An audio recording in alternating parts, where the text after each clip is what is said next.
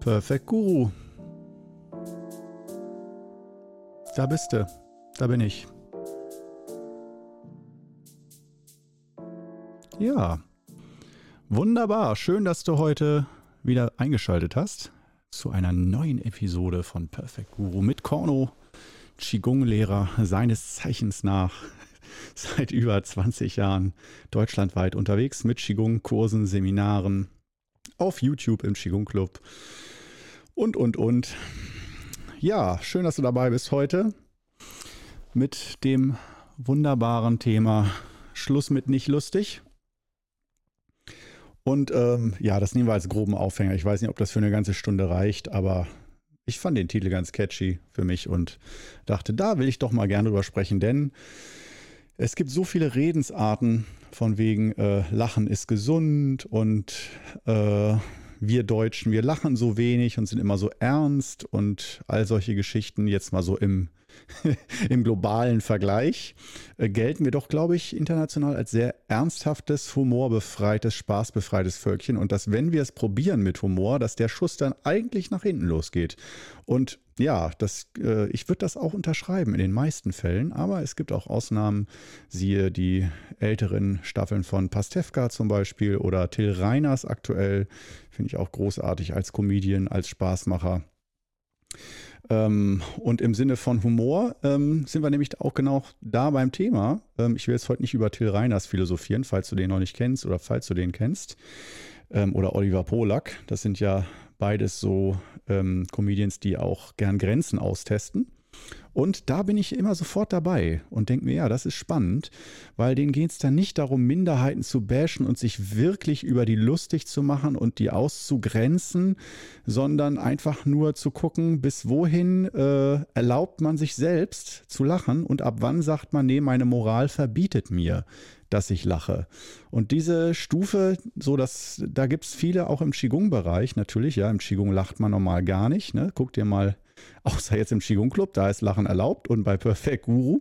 Aber guck dir mal sonst auf YouTube oder auch Webseiten an und so, da, ähm, wenn andere Qigong-Lehrer und Meister Übungen vormachen, dann ist das immer mit heiligem Ernst, immer ultra ernst und seriös und es geht immer nur darum, möglichst ernsthaft rüberzukommen und äh, Lächeln ist eigentlich kaum erlaubt, sagen wir es mal so, auch bei den Übungen nicht und so. Das fand ich so genial entwaffnend. Ich dazu kurz die Anekdote schon von meinem Meister. Ich weiß nicht, ob ich die hier schon mal erzählt hatte im Podcast, aber ich stand äh, auf meiner ersten Putushan-Reise. Es war auch gleichzeitig meine erste China-Reise mit meinem Meister zusammen gleich. Ähm, wirklich als Qigong-Übungsreise. Zwar im Jahr 2000 oder so ungefähr. Also auf jeden Fall über 20 Jahre her. Und ähm, da standen wir am Strand früh morgens beim Sonnenaufgang und hatten schon nachts angefangen zu üben. Und es ging dann darum, dass wir am Strand stehen und äh, zwar die Übung stehen wir an Baum machen. Und es war schon ziemlich klar so für alle, das ist von der ganzen Reise, die sie sich alle zusammengespart hatten, ich als Student null Geld und so, das war wirklich ein, eigentlich eine Unmöglichkeit, überhaupt da zu sein. Und dann ähm, sollte das offiziell so der wichtigste energetische Moment der Reise sein, so wie eine ganz wichtige Öffnung. Damals hieß es dann, die komplette Energie wird einmal ausgetauscht. Dass deine komplette alte Energie, Körperzellenenergie, dagelassen wird auf Putushan und Putushan so als ähm, Eigenschaft hat, diesen komplett Energieaustausch. Nicht so eine kleine Kur, sondern ganz groß, mit Qigong-Übungen natürlich zusammen. Nicht dadurch, dass man einfach nur auf der Insel ist, sondern mit speziellen Übungen. Und das war so gefühlt für die ganze Gruppe die wichtigste Übung. Da kannst du dir vorstellen, was wir für Gesichter gezogen haben. Ne? In tödlichstem Ernst, als ging es um Leben und Tod, ging es ja auch irgendwie. Also es ging ja wirklich um alles, zumindest was Qigong-Übungen angeht und äh, um eine einmalige Chance, wo man denkt, so jetzt zählt es wirklich. Wann, wenn nicht jetzt bei dieser Übung? Und ich weiß nicht, ich hätte am liebsten Fotos gehabt von unseren Gesichtern. Du kannst es dir vorstellen oder auch wie du selber geguckt hättest, ne? wenn du da auch wirklich hohe Erwartungen hast und so. Und natürlich gibt es immer die, die dann sagen, ach Mensch, bei solchen Situationen muss ich immer losprusten. Ich bin mir sicher, in dieser Situation hättest du nicht losgeprustet. Das war wirklich ich will nicht sagen wie auf einer Beerdigung, aber fast so. Und Meister dann äh, sagte dann, der ging dann rum am Strand und gab irgendwie so einen Spruch von sich, von wegen, ja, das ist ja gar nicht so schlecht, was wir so machen, aber die Energie wird nicht so richtig laufen. Ähm, von wegen, man dürfte auch ein bisschen lächeln oder wir sollten mal ein bisschen zu versuchen lächeln. Also im Sinne, das hat er ganz lieb gesagt, ein bisschen lockerer, damit das Ganze funktioniert, nicht zu angespannt. Und äh, ja, da haben wir dann alle so, ich, ich, weiß noch, so richtig gelacht hat keiner, aber wir haben dann versucht, so ein bisschen so zu tun, als ob wir lächeln und äh, grinsen und so weiter. Ähm, aber das war für mich auch nochmal bezeichnend, weil Meister Dann ist jetzt auch nicht, mit dem kann man auch wirklich ablachen. Ich habe mit dem auch schon zusammen Tränen gelacht, wirklich. Aber äh, sagen wir es mal so, es ist nicht, ähm, nicht üblich. Also Meister Dann ist nett und mit dem, der ist echt humorvoll, wirklich.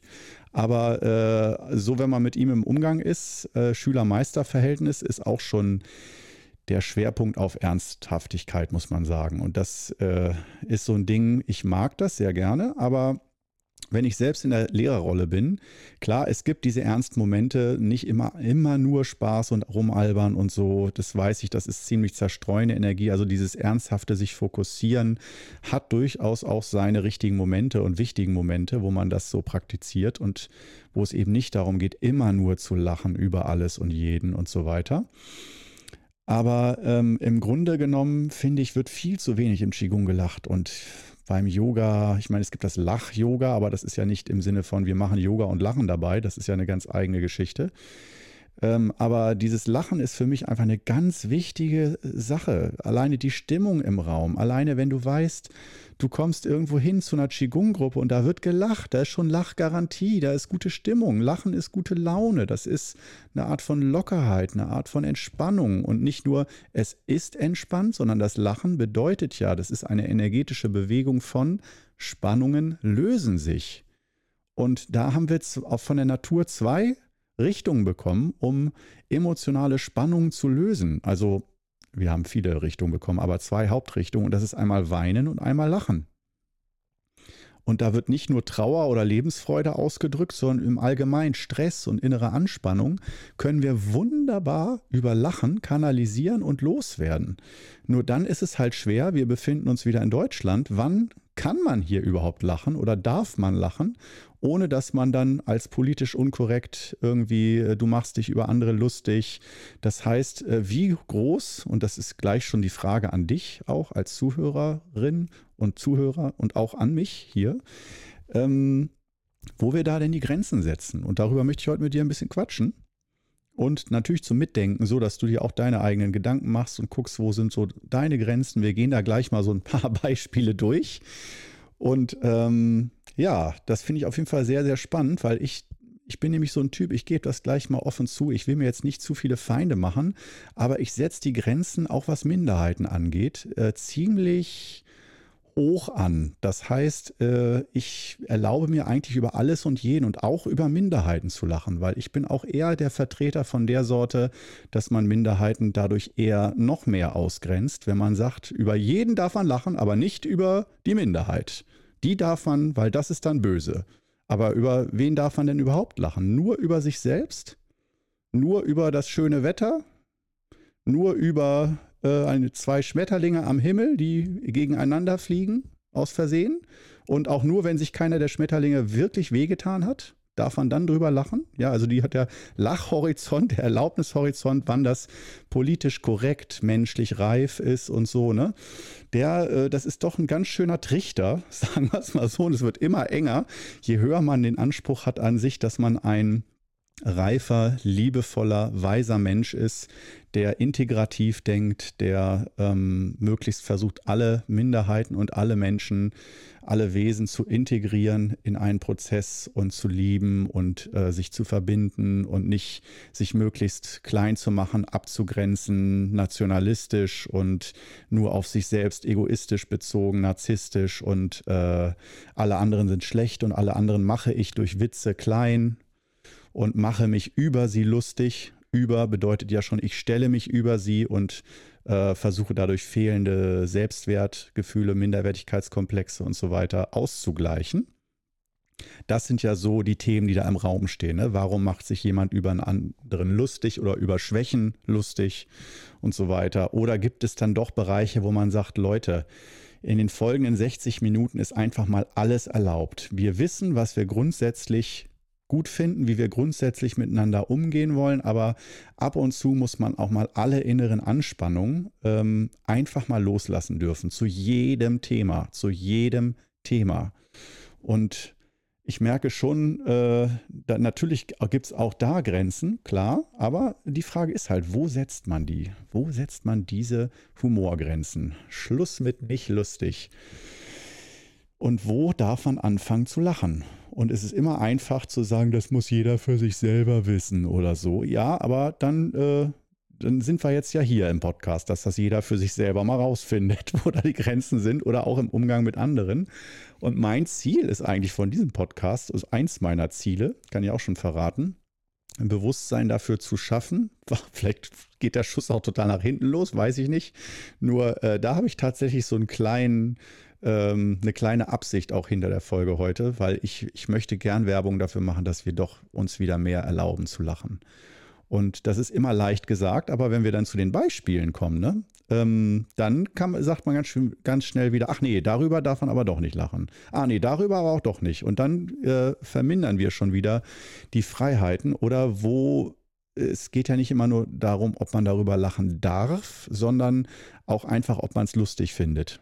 Ja, also es gibt ja auch durchaus einfach in jedem Bereich ähm, einfach lustige und nicht lustige Witze, muss man ja auch so sehen. Aber ähm, mir geht es jetzt nicht um die ähm, unbedingt um die Qualität der Witze, sondern eher um die Themenbereiche. Das heißt, wo sagen wir Stopp, da darf kein Lächeln auf meine Lippen kommen und da darf ich auch nicht, ähm, wenn wir jetzt mal Lachen als energetische Bewegung sehen, dann ist das erstmal gar nichts Schlimmes. Das heißt, äh, was heißt gar nichts Schlimmes? Das heißt zum Beispiel ein Witz über eine Minderheit und dann lacht man darüber, dann ist das als Energiebewegung ja einfach nur Spannung löst sich.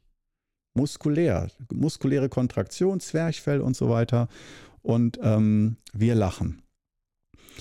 Ähm, dann ist aber die Frage, wenn wir lachen, haben wir dann jedes Mal das Gefühl, wow, ich fühle mich jetzt endlich wohl, weil ich fühle mich jetzt besser als die Minderheit und ich bin was Besseres als andere, als andere Gruppen oder äh, Menschen mit Behinderungen oder anderen Nationalitäten. Kommt ein Deutscher, ein Italiener und Spanier äh, in ein Restaurant oder in eine Bar, solche Witze.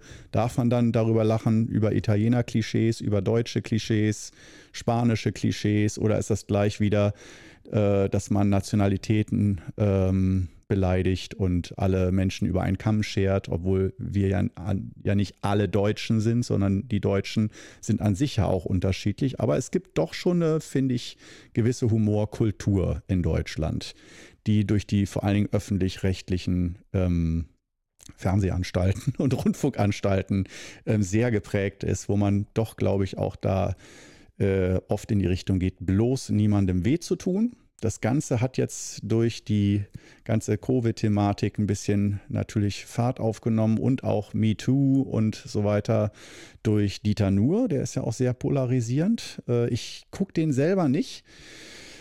Bin nicht so ganz. Ich habe nichts gegen den, aber äh, es ist nicht, einfach nicht so ganz mein Humor, muss ich sagen.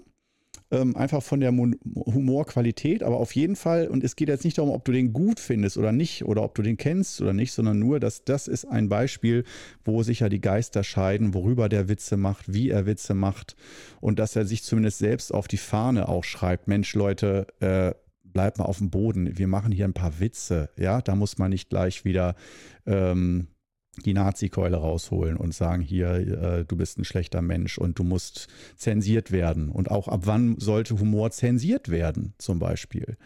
Wenn irgendjemand sich in seinen Gefühlen verletzt fühlt, zum Beispiel du machst einen Joke im Internet, ein einziger Mensch sagt, das verletzt meine Gefühle, muss der Joke dann komplett für alle 80 Millionen Deutschen verboten werden, weil einer sich verletzt fühlt? Und dann kann man auch andersrum fragen, gibt es wirklich auch nur einen Witz, wo sich kein Mensch auf der Welt theoretisch verletzt fühlen könnte? Ich glaube nicht. Das heißt, es wäre natürlich schön, wenn Humor etwas wäre, wo es nicht darum geht, andere zu verletzen oder sich über andere lustig zu machen. Äh, das heißt, andere zu beobachten, deren Verhalten, deren Verhaltensweisen oder auch Lebenskultur und dass daraus dann halt, wenn das für einen befremdlich ist oder anders, dass man da halt so Geschichtchen und Witze draus macht. Und die Leute selber das äh, nicht unbedingt witzig finden, wenn man in übersteigerter, übertriebener Art und Weise von ihrer Kultur spricht. Ähm, aber äh, lass dir gesagt sein, oder wir als Qigong-Fans, ähm, lassen uns ja auch gesagt sein, über Qigong-Leute, da darf man ja immer Witze machen. Ne? Also das ist ja schon mal eine ganz klare Sache. Das heißt, wir dürfen eigentlich wenig Witze. Nein, wir dürfen auch viele Witze machen, aber äh, Qigong kann man ja auch sagen, ist eine Minderheit, über die ähm, sehr viele Witze gemacht werden. Also immer du mit deinem Xing Shang Shong und so, wie viele hunderte Male ich mir das anhören musste.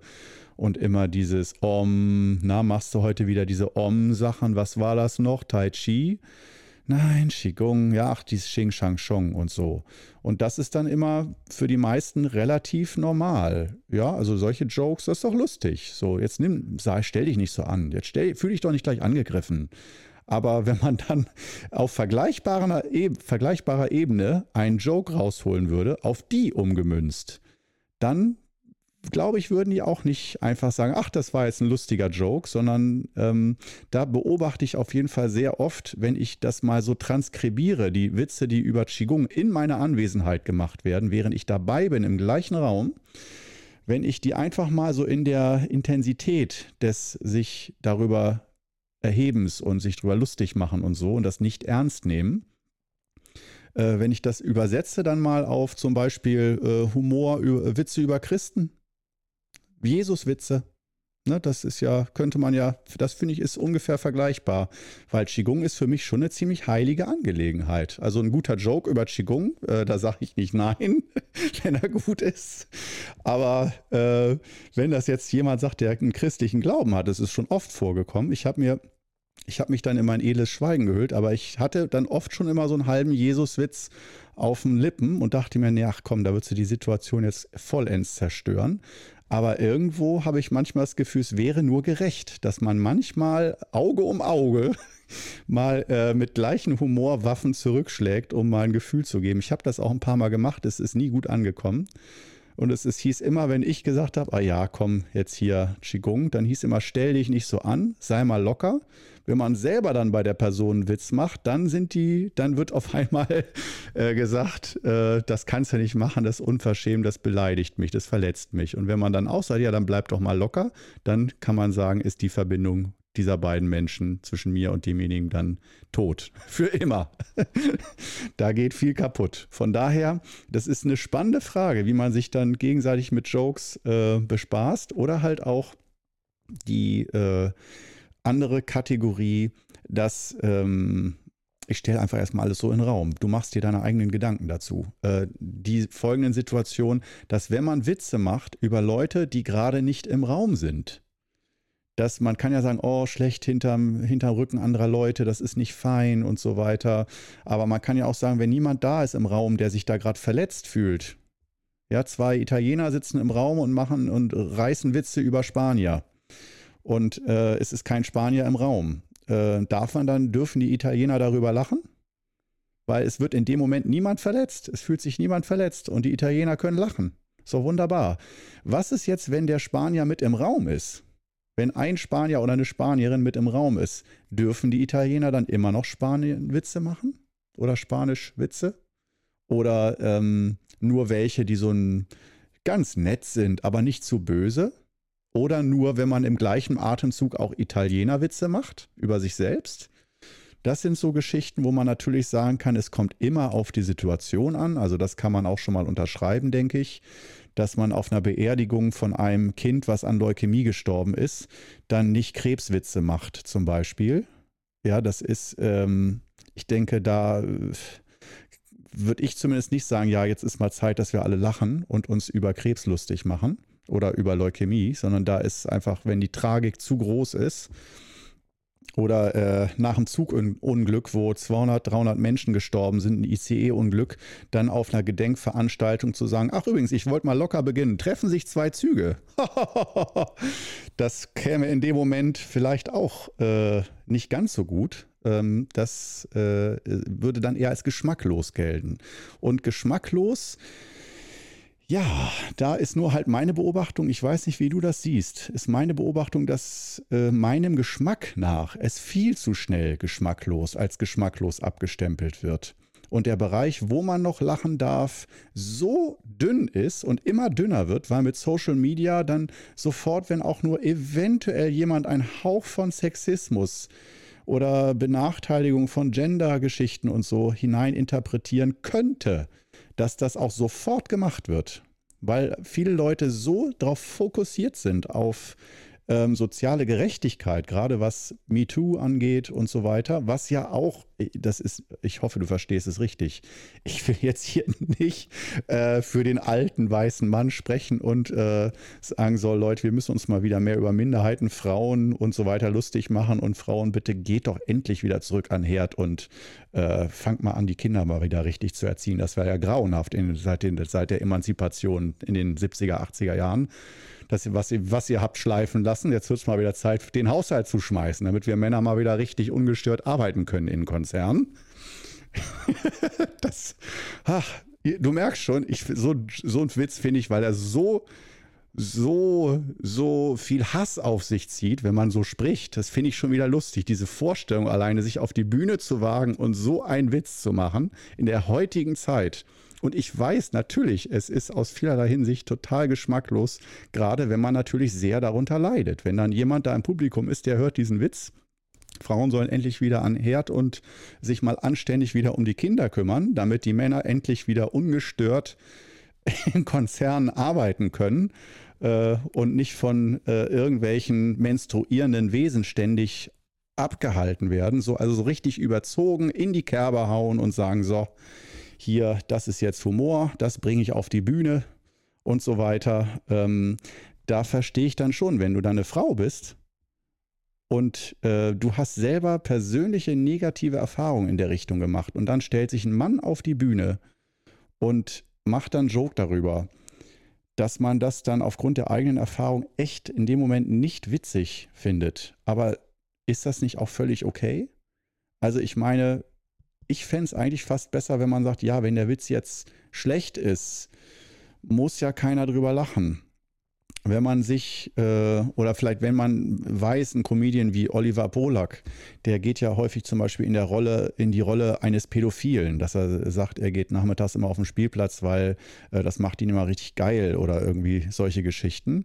Oder er muss wieder irgendwie äh, genügend Süßigkeiten einkaufen, weil er nachher wieder auf den Spielplatz geht und so weiter. Und äh, ich finde sowas, äh, ich persönlich, ich gebe es jetzt ganz offen zu, auch wenn ich für immer bei dir verkacke, äh, ich finde sowas unglaublich lustig, weil er die Humorgrenzen sprengt. Und es geht nicht darum, dass man Pädophilie oder Kindesmissbrauch lustig findet, sondern nur, dass man sagt, wir nehmen mal diese ganzen Grenzzäune, die Humorgrenzzäune, alle mal weg überleben wir es? Oder kriegen wir uns danach alle nur noch in die Haare und verprügeln uns und hassen uns bis aufs Blut, wenn wir Witze machen? Also sind Witze nur Beleidigungen gegenüber Opfern? Also Opfern von hm, hm, hm Rassismus, Pädophilie, Frauenfeindlichkeit und so weiter, Schwulenfeindlichkeit. Es, es geht da eigentlich immer nur um Täter-Opfer bei Witzen oder äh, ja, das ist, finde ich, eine sehr, sehr spannende Frage. Und ich habe die auch noch nicht letztendlich für mich beantwortet. Das ist also nicht so, wenn du mich fragen würdest bei den fünf Übungen des Wudang Qigong, stehen wie ein Baum, wie breit sollst du da stehen? Da würde ich auch nicht sagen, ich habe die Frage für mich da noch nicht beantwortet oder ist alles x-beliebig. Nee, da habe ich schon ziemlich feste Ansagen mit dem Schulterbreitenstand und so. Aber ähm, es muss halt auch mal Fragen geben, die vielleicht noch nicht endgültig geklärt sind und die man trotzdem schon mal auf den Tisch packt. Und äh, das Schöne ist, wir müssen die heute hier im Podcast nicht äh, bis zur kompletten, bis zur gesetzgebenden Antwort schriftlich festhalten und das ist dann für immer gültig. Wir können einfach mal sinnieren, dafür ist ja der Podcast da, einfach mal assoziieren und ein bisschen gucken, wie es sich so für uns anfühlt. Und ich finde dieses Thema da äh, wirklich ultra spannend, weil ich lache so gerne und ich äh, merke, das ist für mich so ein großes ähm, Zeichen von Lebensqualität, wie viel gelacht wird in einer Gemeinschaft, in einer Familie. Und äh, jetzt nicht böse gelacht, sondern wirklich befreiend gelacht und auch, dass man das als als Kanal für Spannungsabbau auch nutzt und ähm, Lachen völlig dazugehört. Das ist, dass keine Stunde vergeht, in der man nicht auch mal gelacht hat. Und auch, dass wenn man in einer Lebensphase ist, wo es einem nicht so gut geht, dass man doch sein Lachen nicht völlig verliert oder verkauft. Und ich denke, äh, um jetzt zu den Qigong-Meistern und Lehrern und Lehrerinnen zu kommen, da habe ich manchmal echt den Eindruck, als ob die ihr Lachen verkauft haben. Und ähm, gibt ja diese Serie Der Junge, der sein Lache, Lachen verkaufte. Ich, wie war die noch? Aus den 80ern, irgendeine Weihnachtsserie oder so, habe ich damals auch geguckt. Tim, Tim Thaler, Tim Thaler, genau. Tim Thaler war es, der sein Lachen verkaufte. Das wurde, glaube ich, vor ein paar Jahren nochmal verfilmt als Film oder Serie. Habe ich aber nicht gesehen, die Neuverfilmung. Aber das war dann ja auch wieder so ein Sinnbild für, ne, wenn man viel Geld hat und kapitalistisch ist und so, dass man dann aber das Wesentliche im Leben, zum Beispiel das Lachen, verliert, weil man immer ernst ist und so weiter. Und dass eigentlich das einfache Lachen, selbst wenn man kein Geld hat und nicht alle Wünsche der Welt erfüllt bekommt, wenn man lachen kann, dass das der eigentlich der größere Reichtum ist als Geld. Und da müssen wir uns nicht lange drüber unterhalten, das ist klar. Äh, Lebensgefühl geht immer vor Geld.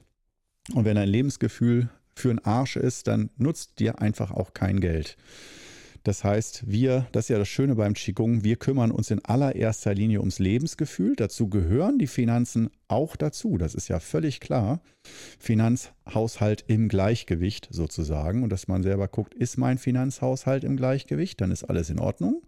Und im Gleichgewicht bedeutet durchaus was Unterschiedliches. Wenn du Student bist, dann ist ein sehr, sehr geringes Einkommen bereits ein Gleichgewicht. Kannst alles machen, alles erleben soweit, fühlst dich wohl, kannst mit anderen Studenten was unternehmen, mal ein Bier trinken gehen.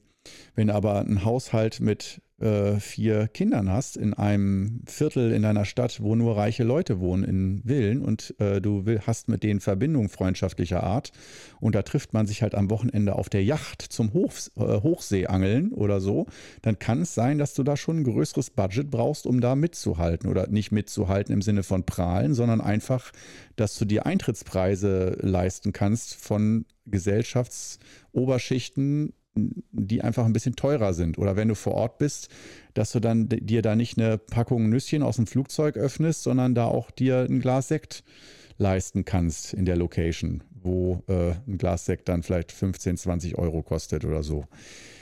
Und ähm, ja, das ist also alles eine Frage von Gleichgewicht. Und bei Humor im Qigong würde man dann natürlich auch sagen, da ist Gleichgewicht nötig.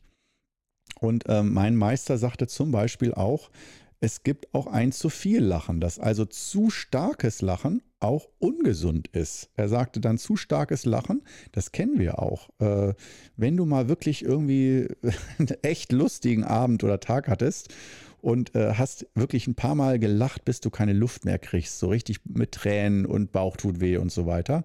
Vielleicht ist dir aufgefallen, auch das geht mir so, wenn ich zu viel lache, dann kriege ich irgendwann so Spannungskopfschmerzen. Und ich bin, ich wiederhole es nochmal, überhaupt kein Kopfschmerztyp. Ich Kopfschmerzen, ich bin gesegnet mit einer mit Freiheit von lebenslanger Freiheit von Kopfschmerzen, außer mal beim Alkoholkater oder so. Daher kenne ich Kopfschmerzen. Ähm, aber so vielleicht einmal bei einer Grippe ein bisschen, aber auch nicht richtig. Aber normal, wenn ich mal Kopfschmerzen habe, dann ist das ein ganz komischer Grund. Also das, das ist, und das ist wie gesagt einer der Gründe, wo ich überhaupt Kopfschmerzen kenne. Wenn ich zu viel, zu stark lache, also bis zum ich kann nicht mehr atmen und ich bin wirklich gekrümmt. Also ein Lachkrampf sozusagen. Und beim Lachkrampf würde man aus Qigong-Sicht auch sagen, das streben wir nicht unbedingt an, aber ich glaube, da müssen wir jetzt keine Übung machen. Äh, den Menschen möchte ich sehen, der äh, als Problem hat, dass er jeden Tag Lach, unter Lachkrämpfen leidet. Ähm, oh Gott, hoffentlich gibt es jetzt nicht einen, der irgendwie sich bei mir meldet und sagt, hier, du hast dich über mich lustig gemacht, das ist eine schlimme Krankheit. Ich leide wie ein Tier jeden Tag unter Lachkrämpfen. Und, naja, ich weiß es nicht. Keine Ahnung. Äh, sag du es mir. Wenn, wenn es eine Krankheit gibt, wo man, wo man lachen muss, bis es weh tut und äh, die Leute da wirklich drunter leiden, dann entschuldige ich mich hiermit in aller Form. Auch äh, schon mal äh, a priori für alle Minderheiten, die ich in irgendeiner unbewussten Art und Weise vielleicht hier angegangen bin ähm, oder alleine, dass man aus diesem Podcast hier Zitate rausnimmt. Vor allem vor, ich dachte auch eben kurz einmal, als ich dieses Beispiel machte, auf dem Mann kommt auf die Bühne und sagt, die Frauen sollen endlich mal wieder äh, richtig Hausarbeit machen und so. Dieser, dieser Joke, du erinnerst dich. Ähm, damit die Männer erst mal wieder richtig arbeiten können in Konzernen, ungestört. Ähm, dieser Joke, da dachte ich auch, oh Gott, wenn man ihn jetzt aus dem Kontext reißen würde, würde man sagen, das sagt Korno, ne? Der macht so einen Joke, das ist sein Humor, das findet der witzig. Und so, und das als Qigong-Lehrer, da sieht man ja, kann man ja tief blicken, wie, wie wenig Weisheit und wie äh, unreif sein Herz und sein Geist und seine, und wo er da auf der menschlichen Entwicklungsstufe steht, wie tief, wenn man sowas noch lustig findet. Ähm, ja, ähm, da bin ich ja mal gespannt. Ähm, ich hoffe natürlich, toi, toi, toi, dass mir das nie passiert, weil es ist, glaube ich, sehr unangenehm, wenn so Zitate aus dem Kontext gerissen werden und es ganz klar war für jeden halbwegs intelligenten Menschen, dass man das nicht selber so meint, dass es nicht die eigene Meinung ist. Genauso haben ja auch einige Comedians sich beschwert, so die äh, Horst Schlemmer-Taktik. Horst Schlemmer ist noch ein Begriff. Hier Harpe Kerkeling und so dürfte sein, ne? Äh, dass so diese Figuren, die man spielt, ähm, dass das äh, tot ist, das Zeitalter, wo man eine lustige Figur gewesen ist dass man das eigentlich heutzutage mit äh, den ganzen Social Media Shitstorms und äh, Hasskommentaren und so weiter ähm, nicht mehr machen kann, dass du irgendeine Figur spielst. Weil wenn du eine Figur spielst, machst du dich ja zum einen über Leute lustig, die wirklich ähnlich wie diese Figur sind. Nehmen wir mal als Beispiel, als äh, denke ich, eins der besten Beispiele, Horst Schlemmer tatsächlich. Ich hoffe jetzt, du kennst ihn noch, dass dir das noch ein Begriff ist. Es ist ja auch schon wieder ein paar Jahre her. Mm, aber früher war das ja Brauch mit, äh, ja, da, da gab es ja so viele Leute, die einfach feste Figuren gespielt haben. Bastian Pastewka, ständig noch in seinen früheren Jahren, immer da in der Samstag-Nacht-Show und so. Ich glaube, da hat ein Inder gespielt, wäre heute gar nicht mehr möglich, auch mit Blackfacing und so. Ähm, ich denke mal, das wäre aus heutiger Sicht, kannst du sowas nicht mehr drehen. Überhaupt Blackfacing war ja früher gar kein Problem. Also wie oft haben wir in 70er, 80er Jahren so Comedy-Shows gesehen, wo jemand äh, äh, einen Schwarzen gespielt hat oder allein das schon wieder. Ich habe es bis heute nicht drauf, wie ich muss, glaube ich, nochmal irgendwie fragen, wie man im Moment ähm, schwarze, farbige und so weiter, wie man überhaupt da Unterschiede sprachlich äh, kennzeichnen darf, um über so etwas überhaupt zu sprechen. Darf man Schwarzer sagen? Ich sage zum Beispiel dann Schwarze und Weiße. Ich meine aber weder, dass das eine besser oder schlechter ist, aber wenn es um solche Themen geht und man muss mal darüber sprechen, normal ist es mir ja so was von unwichtig, welche Hautfarbe jemand hat. Es ist ein Mensch, mit dem kann man reden, mit dem kann man sprechen und ich darf Schwarze hassen, so wie ich Weiße hassen darf, wenn die vom Charakter her mir nicht äh, passen. Ne? Dann aber, äh, aber ich mache das halt einfach das ist auch mein Problem. Für mich ist das so eine Selbstverständlichkeit, was Minderheiten angeht. Ähm, ob Frauen in Chefpositionen kommen, wenn ich das zu entscheiden hätte, ich würde immer nach Qualität gehen. Um für einen, wenn für einen Job, wer ist da qualifizierter? Auch immer systemisch. So, wenn du das Team hast, würde da besser eine Frau oder ein Mann äh, nicht generell, sondern die Bewerberin oder der Bewerber mit all seinen Qualitäten, das Gesamtpaket zählt. Und da kann es auch unter Umständen nochmal möglich sein, dass da eine Mann, ein Mann aus meiner Sicht besser passt oder auch, dass eine Frau generell besser passt. Nicht für immer und ewig, aber so in gewissen Zusammenhängen, dass das Geschlecht eine Rolle spielen kann. Aber das heißt nicht, dass ich generell äh, sage, Frauen sollen irgendwie äh, wieder wie vor 50 Jahren leben oder sowas. Das also unnötig einfach nur und genauso auch mit allen anderen Minderheiten. Für mich ist es so eine Selbstverständlichkeit, äh, dass ein Mensch nach, äh, also unabhängig von irgendwelchen äh, Merkmalen, die ihn irgendwie äußerlich unterscheiden oder von der sexuellen Ausrichtung her, Oh, Mann, ich finde es schon so nervig, dass ich, ich, ich gebe schon ganz ehrlich zu, ich mag schon fast wieder diese schwulen Witze und Minderheitenwitze im Allgemeinen. Ähm, einfach weil ich es kaum ertragen kann, diese Übersensibilität, dass man, äh, wie gesagt, dass man Minderheiten gar nicht mehr als Menschen sehen darf, sondern man muss das Minderheitenetikett so vorsichtsverbrechlich. Ja, und äh, das, ich würde das nicht wollen. Ich bin in irgendeiner gewisser Art und Weise auch Minderheit. Allein wenn ich in China bin, dann bin ich die Langnase. Da bin ich mega Minderheit. Und wenn da jemand einen Joke über mich macht, da merke ich, ist der Joke freundlich oder ist das so ein Hasserfüllter, dass derjenige mich am liebsten äh, am nächsten Baum aufknüpfen würde. Und der Joke, der drückt das aus, sein Hassgefühl. Dann muss ich auch sagen, ja, das fände ich dann nicht so lustig. Kann er machen, wenn er will, meint, das sagen zu müssen, aber keine gute Art, sich mit mir zu verbinden. Das heißt, da kann man vielleicht auch sagen, wenn in einem Witz wirklicher Hass mitschwingt und eine wirklich auch wie der Witz erzählt und vorgetragen wird, du wirklich merkst, so derjenige würde sich freuen, wenn die Minderheiten ausgelöscht werden oder ethnische Säuberung oder sowas.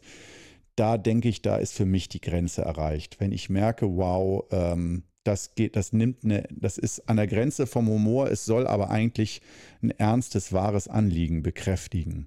Und da bin ich echt raus, muss ich sagen.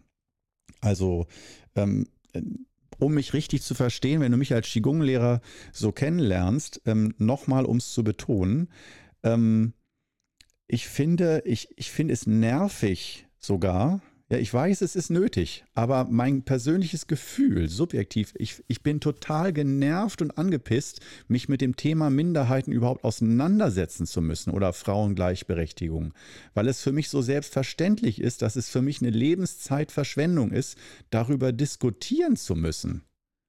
Ja, also das ist für mich so spannend wie ist 1 plus 1 gleich 2 und dass ich dann, wenn dann jemand sagt, 1 plus 1 ist 3, dass ich das unter Umständen lustig finde.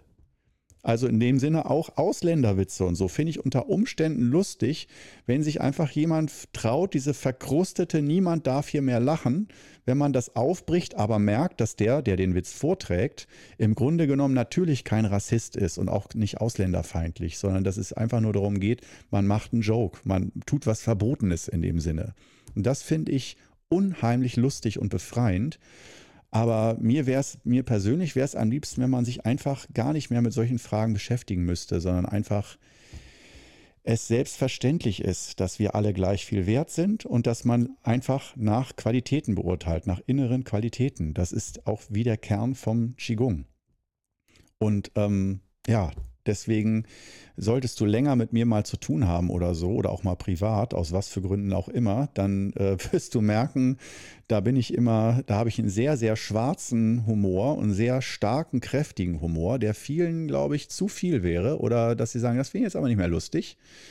Ähm, und ähm, ja, eben gerade, weil ich es liebe, über die Grenzen des guten Geschmacks hinauszugehen, weil ich einfach weiß, ich bin in einer äh, in einer Gemeinschaft mit Freunden und Familien in meinem Umkreis, wo aus meiner Sicht es so selbstverständlich ist, dass man keine Minderheiten irgendwie diskriminiert im Sinne von wirklich innerlich herabsetzt, dass man wirklich sich auf ein Gefühl einlässt, dass da Menschen weniger wert sind oder so.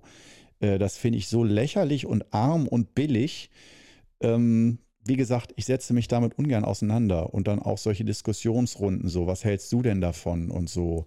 Ähm, soll zum Beispiel die, äh, die Frauenquote, ne, sollen, soll, sollen Firmen gezwungen werden, mindestens 50-50 Frauen und Männer ähm, im, äh, ja, als Führungspersonen einzustellen oder auch im Vorstand von Konzernen und so weiter.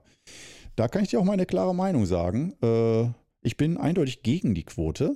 Aber ich bin eindeutig dafür, dass die, also ist sehr widersprüchlich meine Meinung, gegen die Quote.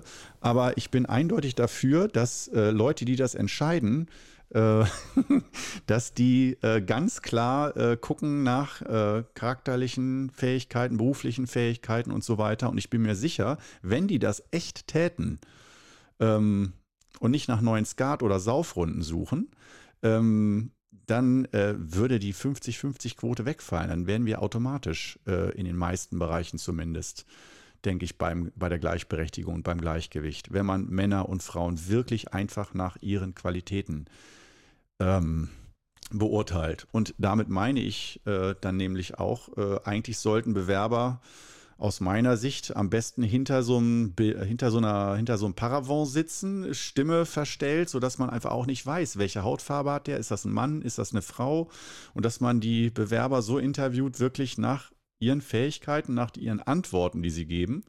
Und dann wäre ich mal gespannt, ähm, was da so bei äh, rumkäme. So viel dazu. Das heißt, wir haben heute neben Humor auch jetzt schon das Thema Minderheiten, aber es ist ja auch sehr eng miteinander verknüpft, weil es geht nun mal oft beim Humor um Minderheiten ähm, und äh, gerade polarisierender Humor. Aber um das Ganze sacken zu lassen, nehme ich jetzt erstmal wieder meinen provisorischen, provisorisch, hört sich gut an, ist aber schwachsinnig, mein provisorischer Schluck Tee. Wie kann ein Schluck Tee provisorisch sein? Es hörte sich aber irgendwie so galant an, so irgendwie, weißt du, ich nehme jetzt meinen provisorischen Schluck Tee, wie ich das jedes Mal tue, äh, meinen gewöhnlichen Schluck Tee, den ich zu trinken pflege während eines Podcasts. Ähm, für dich wieder ein Atemzug in Stille, ganz bewusst bitte.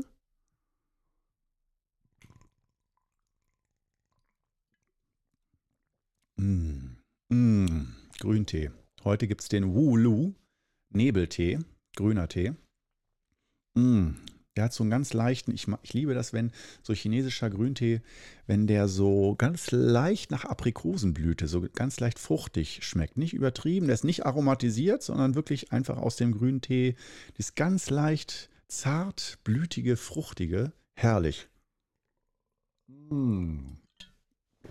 Ah. Kommen wir zu einem meiner Lieblingswitze. Was macht man mit einem Hund ohne Beine? Um die Häuser ziehen. Das ist ja ein Klassiker, den kennt eigentlich fast jeder. Also äh, da sagt eigentlich auch fast jeder, habe ich schon gehört. Aber ähm, es ist für mich äh, ein zeitloser Klassiker. Und man kann ja auch sagen, du als Qigong-Lehrer, sowas darf man nicht lustig finden. Denn wenn man sich das vorstellt, dann muss man ja schon sehen, wie das, das da ein Tier ist, was leidet und so weiter. Und da, ähm, das finde ich nochmal ganz interessant, da ist dann ja sozusagen wichtig, auf welche Ebene gehe ich. Wenn ich so einen Witz höre, was äh, kann man, was macht man mit einem Hund ohne Beine? Um die Häuser ziehen. Ähm, wie tief man in dieses Bild hineingeht. Wenn man an der Oberfläche bleibt, dann ist es einfach nur lustig, diese Vorstellung oder einfach nur die, diese sprachliche Geschichte. Es ist einfach lustig. Also ich lache da jedes Mal immer wieder gerne drüber. Aber natürlich, wenn man jetzt wirklich sich das visualisiert, das kannst du jetzt ja mal an dieser Stelle machen äh, und immer mehr dir diese Situation vergegenwärtigst, wie das denn wäre, dann ist das ja wirklich eine Situation, die äußerste Tierquälerei ist, äußerst brutal, grausam und überhaupt nicht lustig. Ja, äh, dreh einen Film drüber. Ja, mach, äh, dreh die Situation. Wenn du es als Comic machst, dann geht es vielleicht noch so und du zeichnest alles ganz lustig, dann kann man vielleicht auch noch drüber lachen. Der Hund guckt mit weit aufgerissenen Augen, Zunge hängt raus und so weiter und alle lachen. So ein bisschen Tom und Jerry mäßig. Äh, aber wenn du es dir richtig als Realfilm das darstellen würdest, diese Situation, ähm, Gab es übrigens auch schon mal, dass äh, ich glaube bei Little Britain oder so oder in irgendeiner so englischen, die Engländer, die haben da ja auch noch mal ganz andere Grenzen gesetzt. Die dürfen über viel mehr lachen. Da war so ein alter Rentner, der seinen Hund an alleine am Fahrrad hatte und der fährt als Running Gag die ganze Serie in jeder Folge irgendwie immer so im, im Bild entlang. Und äh, es ist so, dass der Hund dann irgendwann nicht mehr kann und also von Folge zu Folge, auch mehrere Tage. Der fährt Tag und Nacht mit diesem Hund an alleine auf Fahrrad und irgendwann sieht man halt nur noch, wie er den Hund hinter sich herzieht, den toten Hund hinter sich herzieht und dann irgendwann, wie er das Skelett des Hundes immer noch an der Leine hinter sich herzieht auf dem Fahrrad. Ich fand das zum Brüllen komisch, sehr, sehr lustig, obwohl es in Anführungsstrichen in echt gefilmt wurde. Also natürlich haben sie nicht einen echten Hund da genommen, äh, obwohl in den ersten Szenen, als er noch lebte, haben sie natürlich einen echten Hund genommen, aber der ist da ja normal mitgelaufen, der wurde da ja nicht gezogen in dem Sinne. Aber das sind dann so die, also eigentlich sind die Geschichten auch bei solchen Witzen dann, wie tief möchte ich oder ist es meine Pflicht, wenn mir jemand ein, eine Situation erzählt, dass ich immer auf die möglichst höchst empathische Ebene gehe. Das heißt, es geht letztendlich ja um Mitgefühl. Bei Jokes Jetzt sind wir mal, natürlich gibt es auch den Joke, äh, fällt ein Regentropfen vom Himmel und landet im Meer. Was ist das? Ein neuer Cocktail oder sowas. Ja, dann klar, da wurde jetzt keine Minderheit, kein Mensch irgendwie äh, gedemütigt oder so. Aber ähm, vielleicht die Gilde der Cocktailmixer, ich weiß es nicht. Aber ich habe jetzt einfach nur mal so eine Situation genommen, wo nur Objekte, die jetzt erstmal nichts mit Politik oder äh, äh Gesinnungen zu tun haben, irgendwie sowas. Aber ähm, bei solchen Tierwitzen wie mit Hund, Hund um die Häuser ziehen und äh, ich, ich, muss schon wieder lachen. Äh, oder ähm, Scheiße. Ja, weil ich, äh, weil es ist irgendwo aus meiner Sicht eine gewisse Entscheidung, auf welche Ebene man da mit der Vorstellungskraft geht. Weißt du, was ich meine? Und dass es eine bewusste Entscheidung ist. Und dass man sagt, so Mensch, äh, ich glaube, dass wir Deutschen aufgrund auch von unserer Vergangenheit ein Pflichtbewusstsein haben, zumindest nicht alle Deutschen, aber die Humorkultur sehr häufig und auch die Bewertung unserer Humorkultur hier in Deutschland. Wenn jemand einen Joke im Internet macht irgendwo, wie der bewertet wird, Stichwort Shitstorms und so weiter, das darf man nicht sagen, da darf man nicht drüber lachen. Ähm, dass wir einen sehr hohen Anspruch haben an Empathie. Das heißt, dass wir, wenn wir irgendwie sowas hören, ähm, dass wir sofort das Gefühl haben, wir müssen empathisch reagieren. Und nicht mehr, Witze sind eine ganz eigene Welt, so wie ich denke mal, die Engländer, die machen es schon ziemlich krass vor, Amerikaner zum Teil auch. Aber gerade auch die Engländer sind ja für ultraschwarzen Humor bekannt und berühmt. Und ich liebe auch diesen Humor. Also da geht auch wenig drüber. Es gibt auch sehr schlechten englischen Humor, wie ich finde. Ähm, aber äh, die haben es zum Teil wirklich denkst, ich weiß nicht, inwiefern du dich da in der, mit der Materie auskennst, aber englischer und amerikanischer Humor ist, finde ich, auch schon zum Teil ziemlich großartig, wenn man so von der Humorkultur spricht.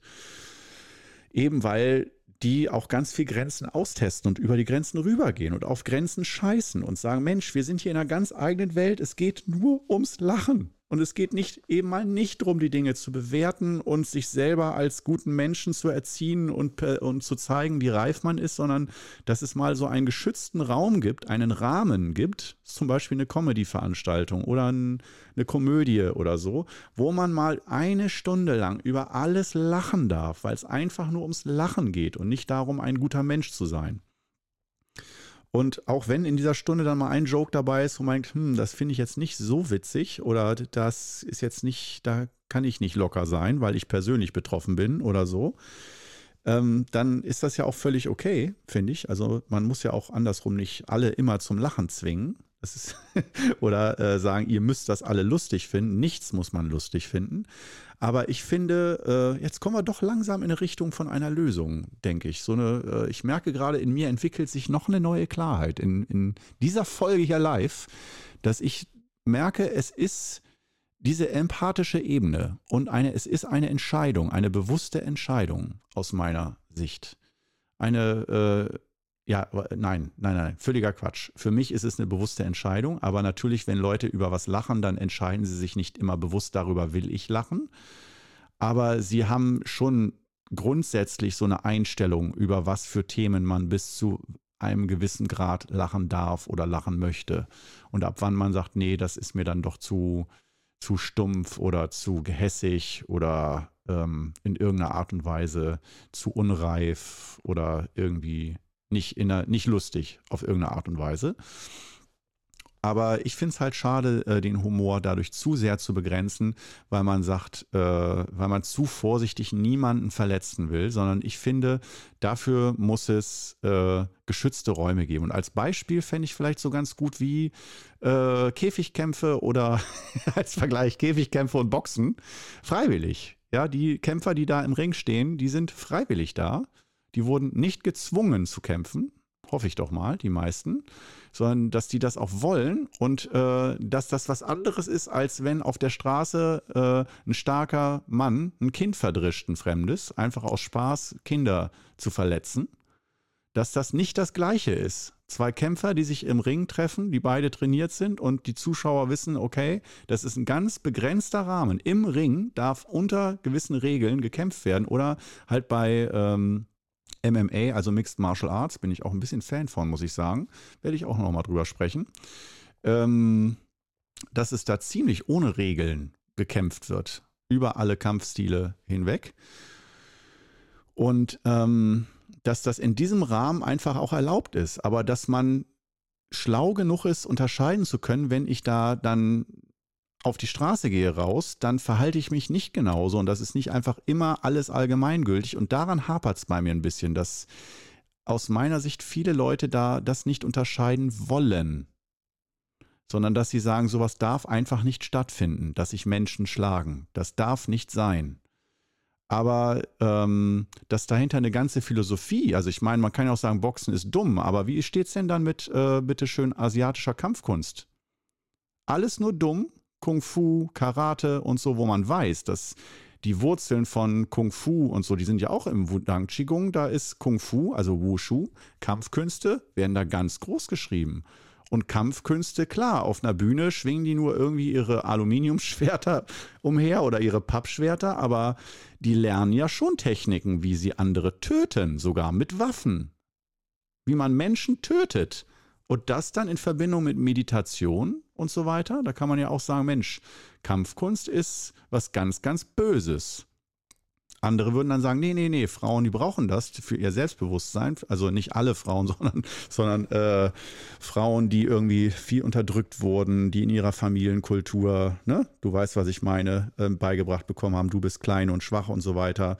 Die kriegen ja manchmal dann von ihren Psychotherapeuten gesagt, du mach mal hier ähm, Kampfkunst oder so. Mach mal Kung Fu, dann, fühlst, dann baust du innere Stärke auf, mehr Selbstsicherheit und das transformiert dich richtig, dass du äh, viel glücklicher bist, viel freier bist, besser kommunizieren kannst, keine Angst mehr hast vor anderen, weil du das Gefühl hast, du kannst dich verteidigen, du bist stark, du bist kein Opfer. Ja, oder auch gerade äh, Frauen, die Opfer sexuellen Missbrauchs geworden sind, als sie in einer Lebensphase waren, meistens ja als Kinder oder Jugendliche oder so, wo sie sich nicht wehren konnten oder so, ne? Und dass man dann dann sagt, Mensch, dafür ist das doch super, wenn man da mal lernt, die eigene Kraft zu entdecken und dass man sich verteidigen kann, mein Körper gehört mir und so. Ja, da kann man wieder sagen, ist das dann erlaubt oder auch verboten? Und wo sind da wieder die Grenzen?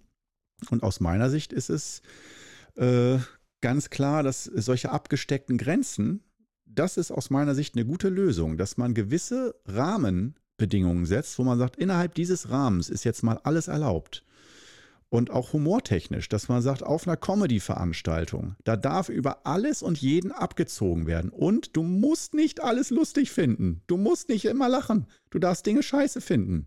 Und auch allein, du kannst auch lernen als Lernstunde, dass du innerhalb einer Stunde, wenn ein Mensch dir Witze erzählt, du einen Witz ganz schlecht findest, drei Witze, die witzigsten, die du je gehört hast, und der Rest so lala.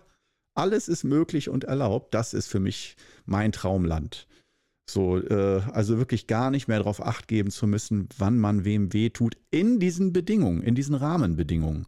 Nochmal, stell's dir vor, das ist dann wie im Boxkampf, im Ring oder Kampfkunstkampf. Und in diesem Ring, in dieser Zeit, oder wo man, wenn man sich abends mit nicht nur zu Comedy-Veranstaltungen, wenn man sich abends mit Freunden in einer Runde trifft, du kennst die Freunde einigermaßen gut oder so, und es ist klar, du triffst dich da irgendwo in einer Bar, in einer Kneipe, Jetzt gerade nicht. In, ja, klar, aber äh, generell. Ähm, dass man dann mal schaut, so, okay, äh, in dem Rahmen ähm, kann man da nicht einfach Witze machen, aber auf der Straße würde man trotzdem die Minderheiten nicht beleidigen. Oder wenn man weiß, eine Minderheit ist dabei, äh, dass man dann denjenigen einschätzen kann, inwiefern der das, wie, inwiefern man den schon zum Beispiel gut kennt. Jetzt würde ich zum Beispiel in einer Gruppe, wenn ich mich zu sechst in einer Kneipe verabrede, und da ist zum Beispiel ein Österreicher dabei, ähm, und ich kenne den nicht, überhaupt nicht wenn der auf mich den Eindruck macht, nach einer halben Stunde, dass der total lustig, also total viel Humor hat, auch über sich selber lachen kann und auch Nationalitäten findet er lustig in aller, in allen Facetten, dann hätte ich, wäre ich mir nicht zu schade, einen Österreicher Witz zu reißen und ihn dann zu fragen, hast du auch einen Witz über Deutsche parat oder so? Oder was gibt's denn da so? Einfach auch als Austausch und dass man sich vergewissert gegenseitig auch per Augenkontakt, hey, wir wissen genau, wie wir es meinen und so und wir wollen zusammen lachen und mal gucken äh, wie so die Nationalitäten übereinander Witze machen. Das ist doch ganz lustig eigentlich. Und ähm, da hätte ich jetzt gar kein äh, Problem damit. Aber wenn äh, jetzt dann irgendwie äh, ein Holländer mit dabei ist, der, ich will jetzt nicht sagen Holländer, bleiben wir beim Österreicher. Wenn jetzt ein Österreicher in der Runde ist und ich habe das Gefühl, der ist an dem Tag irgendwie schlecht drauf oder sowas, dann ja, dann gebe ich zu, würde ich mich selber da vielleicht ein bisschen begrenzen und nicht dann genau in dem Moment, vielleicht weiß ich, dass seine Mutter einen Tag vorher gestorben ist oder so, würde ich in dem Moment nicht unbedingt sagen, so, ich muss jetzt unbedingt einen Österreicher-Witz machen oder einen Witz über tote Mütter oder sowas in dem Moment, wenn mir das bewusst ist. Aber man kann ja auch sagen, wenn du weißt, kannst nie wissen, wenn du in einer Runde mit zehn Leuten bist, wer da gerade in was für einer Situation ist, darf man dann gar keine Witze mehr machen? Also ich finde, dann trete ich lieber ab und zu in Fettnäpfchen rein.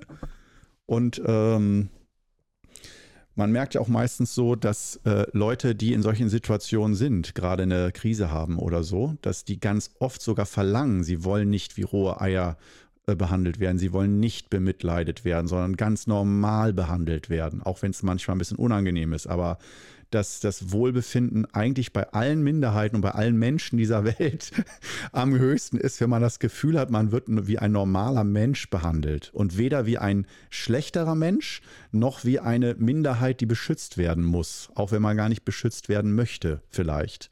Ja, also diese Freiheit. Und sonst kann man ja auch zur Not sagen, du, das finde ich jetzt nicht so witzig. So, ich bin Österreicher und äh, dieser Witz, äh, der äh, verletzt mich.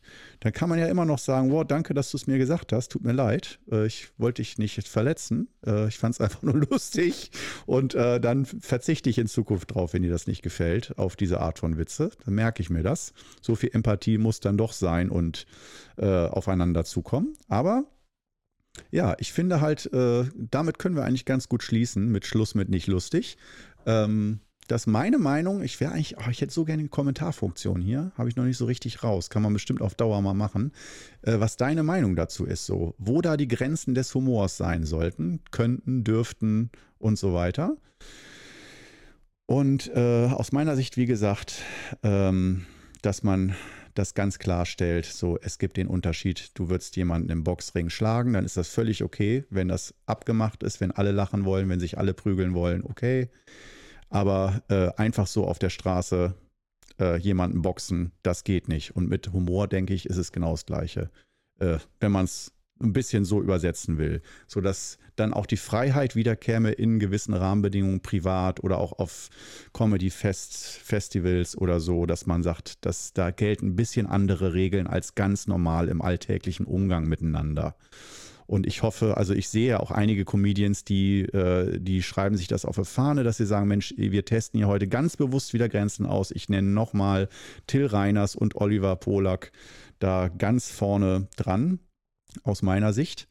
Mm, dass die, aber die, die, die kommunizieren das auch häufig, dass sie dann von vornherein sagen, äh, oder wenn dann sie einen Joke machen, wo keiner lacht, meistens über Pädophilie oder Kinder, die aus dem Fenster geworfen werden oder so, ähm, oder tot im Kofferraum mitge mitgeführt werden, Till Reiners, ähm, dass, dass dann, dass die dann sagen, okay, wow, jetzt merke ich, lacht keiner mehr, Grenze erreicht, dann weiß ich, da gehe ich jetzt nicht weiter und dann lachen auch alle schon wieder und so. Also die gehen da sehr charmant und elegant auch häufig mit um. Ähm, finde ich auch in Ordnung. So, aber ich finde es halt auch wichtig, dass äh, die Grenzen des Humors auch mal ausgetestet werden und nicht alle nur noch vorsichtig, wir haben uns alle nur noch lieb und dürfen nicht mehr äh, über nichts und niemanden mehr lachen und so. Das finde ich zu, zu eng und zu begrenzend und so. Das wäre für mich, wie ich Qigong erlebe auch und äh, Spiritualität erlebe, wäre das für mich nichts sagen wir es mal so, ich fasse Spiritualität anders auf. Und für mich gehört das Lachen, auch das laute Lachen, nicht nur das selige Lächeln, weil man so erleuchtet ist, sondern das ganz laut, laute, fröhliche Lachen und Gelächter, das gehört für mich so zwingend zur Spiritualität und Gesundheit und Gleichgewicht dazu. Und äh, ja, dafür wollte ich heute ein bisschen Werbung machen. Ich hoffe, dich hat dieser Podcast, diese Episode heute inspiriert. Sind wir nämlich jetzt schon wieder am Ende angekommen. Und ähm, ja, dann würde ich sagen, würde mich natürlich riesig freuen, wenn du nächste Woche oder in der nächsten Episode auch wieder mit dabei bist. Wir haben uns wieder ein schönes Thema vorknöpfen. Und ähm, ja, bis dahin sage ich alles Gute dir und bis dahin. Ciao.